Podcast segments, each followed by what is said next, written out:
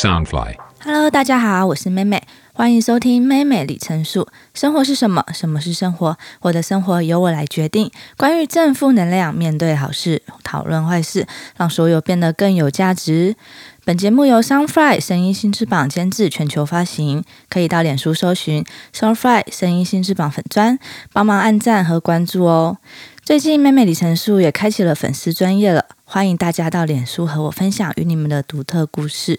如果有特别想跟我说的话，也欢迎私讯我。今天妹妹鼻音比较重，有些感冒。这几天天气变得很冷，大家要多注意一点保暖。上周和大家分享比较苦闷跟悲伤的情感之后，不知道大家听完的心情如何？我是觉得有一点悲伤的氛围啦，所以今天妹妹想说的主题比较轻松一点。我想跟大家聊聊关于一个人的旅行。一个人的旅行也是我里程数里面很重要的一个环节，因为独旅让我喜欢上一个人的感觉，让我一个人的时候不会觉得很孤单，反而会觉得是一种享受，也很特别的心情跟一种体会。今天关于第二集，我想跟大家讨论爱上独旅。一开始。我心里都会有一个疑问：真的可以习惯一个人吗？平时你们会习惯一个人吃饭、看电影，还是去游乐园？我之前有在网络上面看到一个评分表，它是孤独评分表。其实我测验完毕，我有占了八成左右。然后它等级最高的孤独感是一个人去医院做手术。这让我想起我生产的时候，这边再跟大家小分享一下。当时我一个人进手术室，那因为我是吃全餐开刀生，虽然我的爸妈在外面，但我当下的感觉，一个人在手术台上，我觉得那个孤独指数真的有破表，让我觉得非常的恐惧。只是后来想要安慰自己，我就觉得说啊，那模样太狼狈了。没有亲友看到也好，所以也算是说服自己了。当时我尝试独旅之后，有许多事情我都好习惯自己一个人，你不会觉得很奇怪、很尴尬，反而觉得很轻松、很自在。如果你问我说有没有什么缺点的话，可能大概就是变得太自我了吧。像现在我完全。不喜欢被束缚，被跟人家管。在我习惯一个人之前，总觉得没有人陪伴是一件很奇怪的事情。对朋友也好，嗯，相对的很依赖。后来发现，这种依赖其实给对方很大的压力。而且，你稍微哪一天你的重心不在对方身上，对方就会觉得你怎么变了。我也常遇过这样的。状况，我有个朋友，他把我当做好像是一辈子的伴侣一样。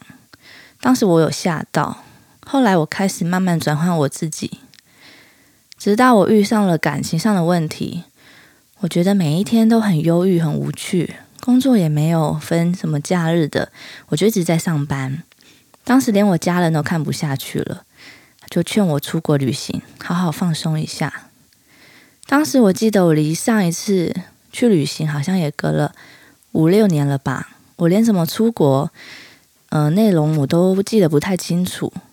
然后我是很容易被劝说的个性，我就开始想哪里适合我。当然，我就先找一个比较近的，然后也不想飞长途的地方开始。再来，因为我的外语很烂，我也没办法一下子挑战太高难度的国家，所以我的选择性也不太多。我就想说，从日本和韩国中挑选，因为我当时很爱看剧场、小剧场的秀，还有吃韩国美食，所以我的名单我就先想说，就从韩国开始啦。我开始体验一个人旅行的时候，是从韩国嘛，然后我之后去了日本、美国、澳门、法国大陆、纽西兰等等。大概就是这一些地方而已。然后因为现在肺炎疫情的关系，飞不出去，我也因为在一年半前多了一位密不可分的宝贝女儿，所以现在独旅对我来说，应该要好几年后才能再实现的事情吧。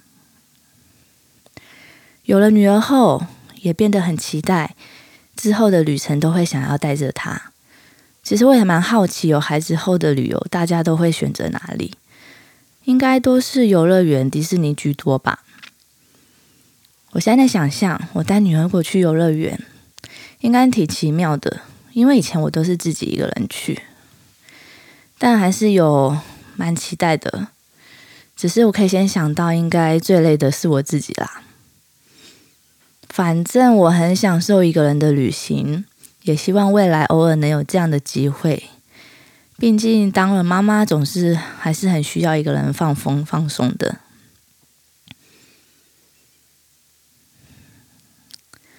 一个女生去旅行，你会觉得合适吗？其实我生了女儿后，我才发觉我爸妈的心脏是挺强大的。总是很放心我独自乱跑。一个女生到处旅行，其实危险性真的蛮高的。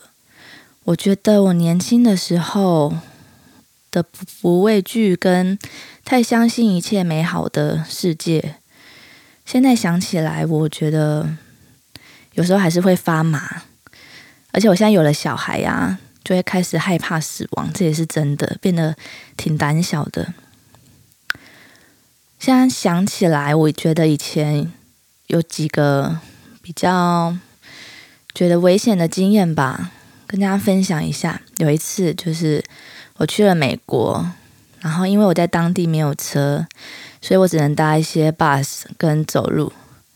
当时我晚上都会去上一些补习班的课程，然后到了要回程，深夜时间大概十一十二点吧。我在他们的那种公车总站，我要转车回我的寄宿家庭，然后当时就一个人在那里等。我看过去，几乎就是我一个女生，也没有其他的华裔面孔，然后大家都一直盯着我看。现在想起来怪怪毛的。还有一次我去郊区的百货逛街，然后回程的时候，我跟几位。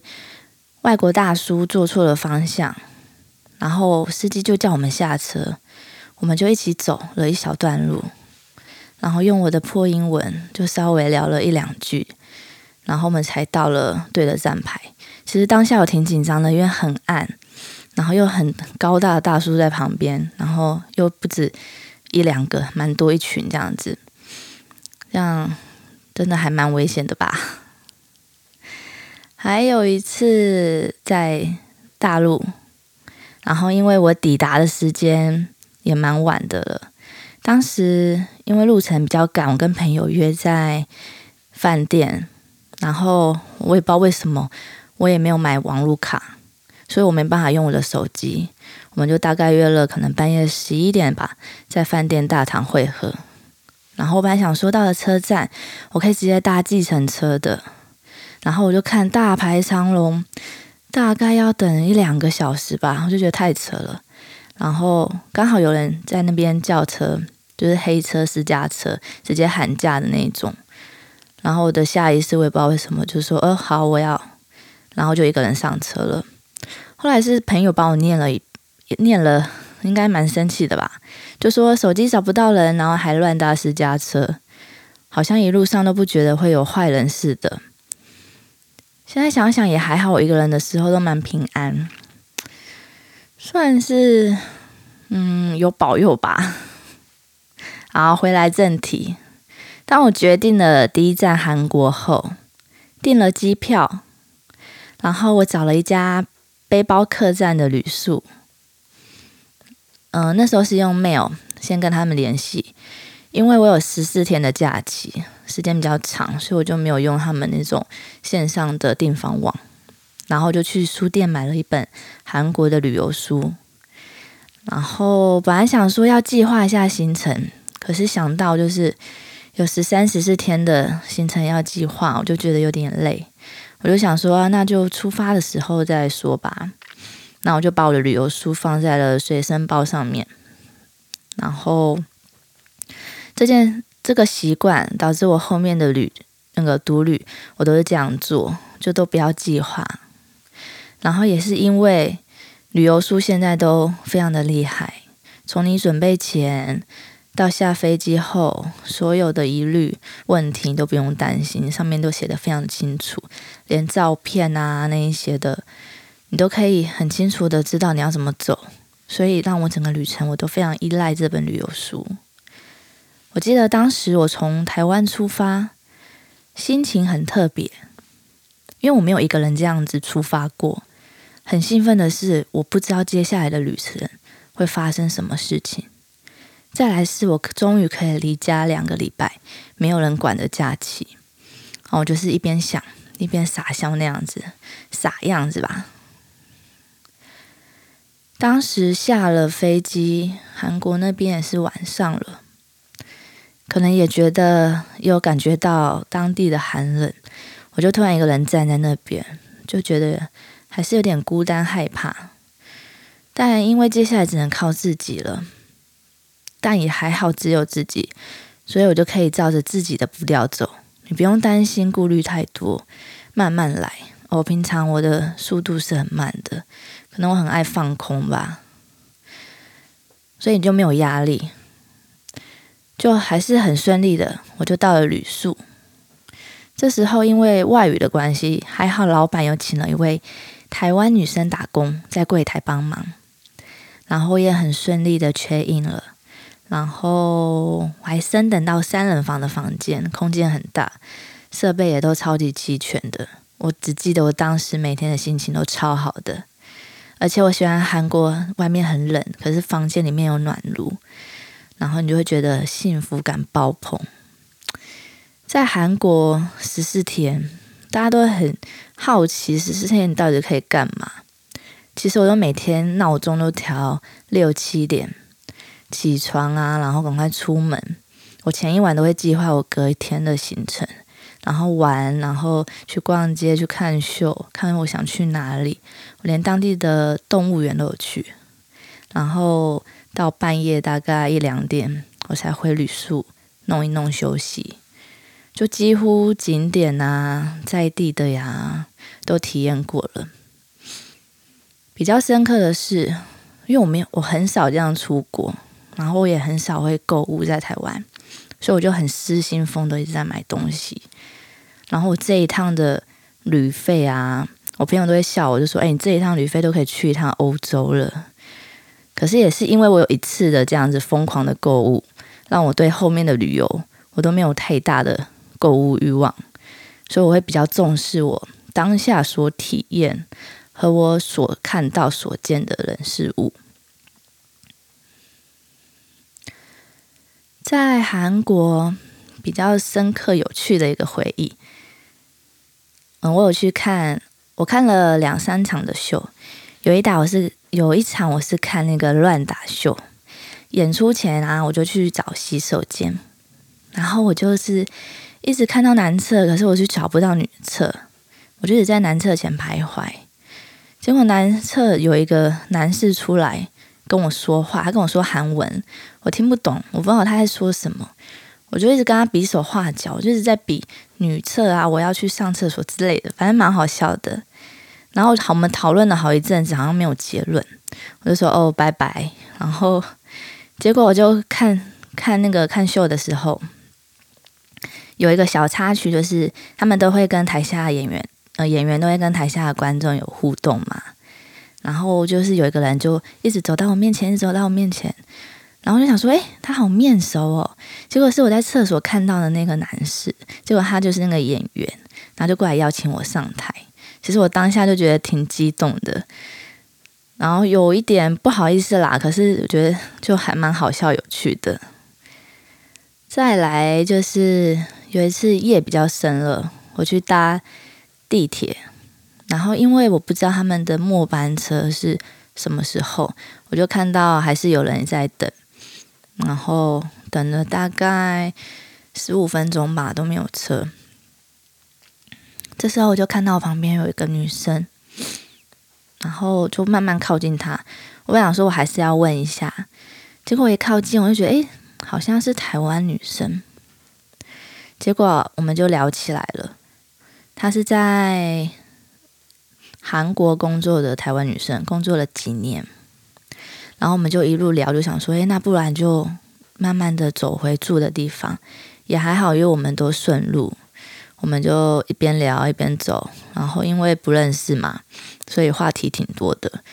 所以我们大概走了一个小时，也不觉得好像走了很远一样。后来他好像过几年回台湾，我们还是有联系，然后也变了好朋友。他比我大，是一个姐姐。所以我觉得有时候在国外遇到的人吧，能当做朋友，也是一个挺奇妙的缘分。我比较觉得特别的是，我到我一个人出去旅游，到很多国家，我很喜欢去他们的游乐园，一个人去哦。我也是从韩国乐天开始，一个一个人的游乐园解锁就是从韩国乐天，然后是很奇妙的感觉。可是你进去，你也会觉得很开心、幸福的。我不知道是因为我年轻的时候跟觉得很像小朋友吧，就是很期待感，跟朋友、家人去的感觉都不一样，所以我也特别的享受一个人在游乐园的感觉。我记得我当时在韩国的时候，我就走到园区里面，然后就很兴奋，然后看到了好多可爱的外国小朋友，我还上去问说：“哎，能不能跟他们一起合张照？”然后又看到了好多城堡，然后有游行啊。就像小女生一样，觉得很梦幻，然后有恋爱的感觉。当时我是挺少女的啦，只是很多人跟我聊天的时候就会说：“哎，一个人去游乐园不会很孤单吗？很奇怪吧？你都要一个人做游乐设施耶，要不然就跟人家并。”我说：“对啊。”然后对方都会露出很不可思议的表情。那我心想。可能就是有人会跟我说：“哦，没办法一个人吃饭。”然后我也会露出很吃惊的表情，应该是这样子吧。就不知不觉，你的经历、你的习惯、熟悉感，当变成你身上的一部分的时候，跟谈恋爱一样啦，都是能习惯的。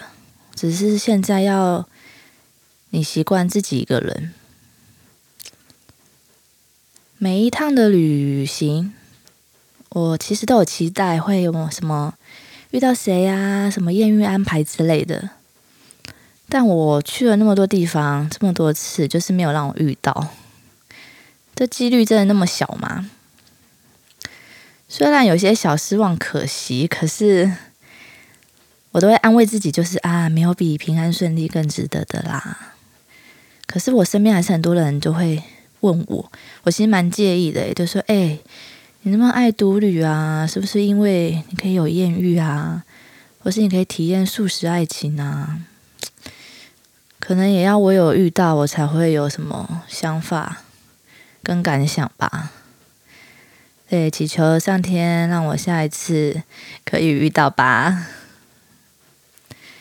再来，我觉得买得到的。”都是其次啦，当下能感受体验到的才是珍贵。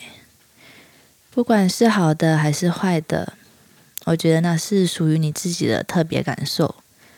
如果你还没有体验过独旅，未来有机会的话，你一定要立马试一次。你不用想太多，相信我，你一定会爱上，也一定会习惯一个人的。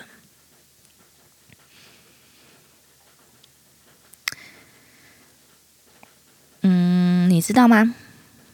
一个人走着时，你没有束缚包袱，你就会变得很简单、大方、勇敢。你喜欢一个人吗？其实一个人也不会套，也不差。你真的可以试试看。当我一开始觉得独旅的困扰是拍照，因为都没有人可以帮我拍照。我都拿着自拍，不然就要一直去拜托人家帮我拍。或是你遇到问题困难，身边人没有第一时间可以帮忙你。还有是有时候一个人静下来的时候，你就会觉得孤独感特别的大。但我经过了一次又一次的累积，世界是真的很大，你能遇到的人事物非常的多。这种不知道接下来会发生什么事情的旅程，我现在是超级爱。你可以说像是闯关游戏一样，当你遇上了麻烦问题，总是有很多方法，你可以找到人帮助你，你自己也可以帮助的。相对的，旅程上你有可能会变成某个人的贵人，或是一辈子的朋友。其实旅行除了充实你自己之外，也是到处走，到处交交朋友，一边看世界，一边吸收成为自己的一部分，充实自己。好奇我的独旅独旅目标吧。听起来很怂，可是我就是想用我的双眼好好看世界。我后期我的手机相机都没有在使用了，因为当你可能拍照的那一瞬间，你没有亲眼的去看，那你就会错失掉这个机会。所以你用心去体会每一个当下的感受，照片是没办法帮你记录下来的。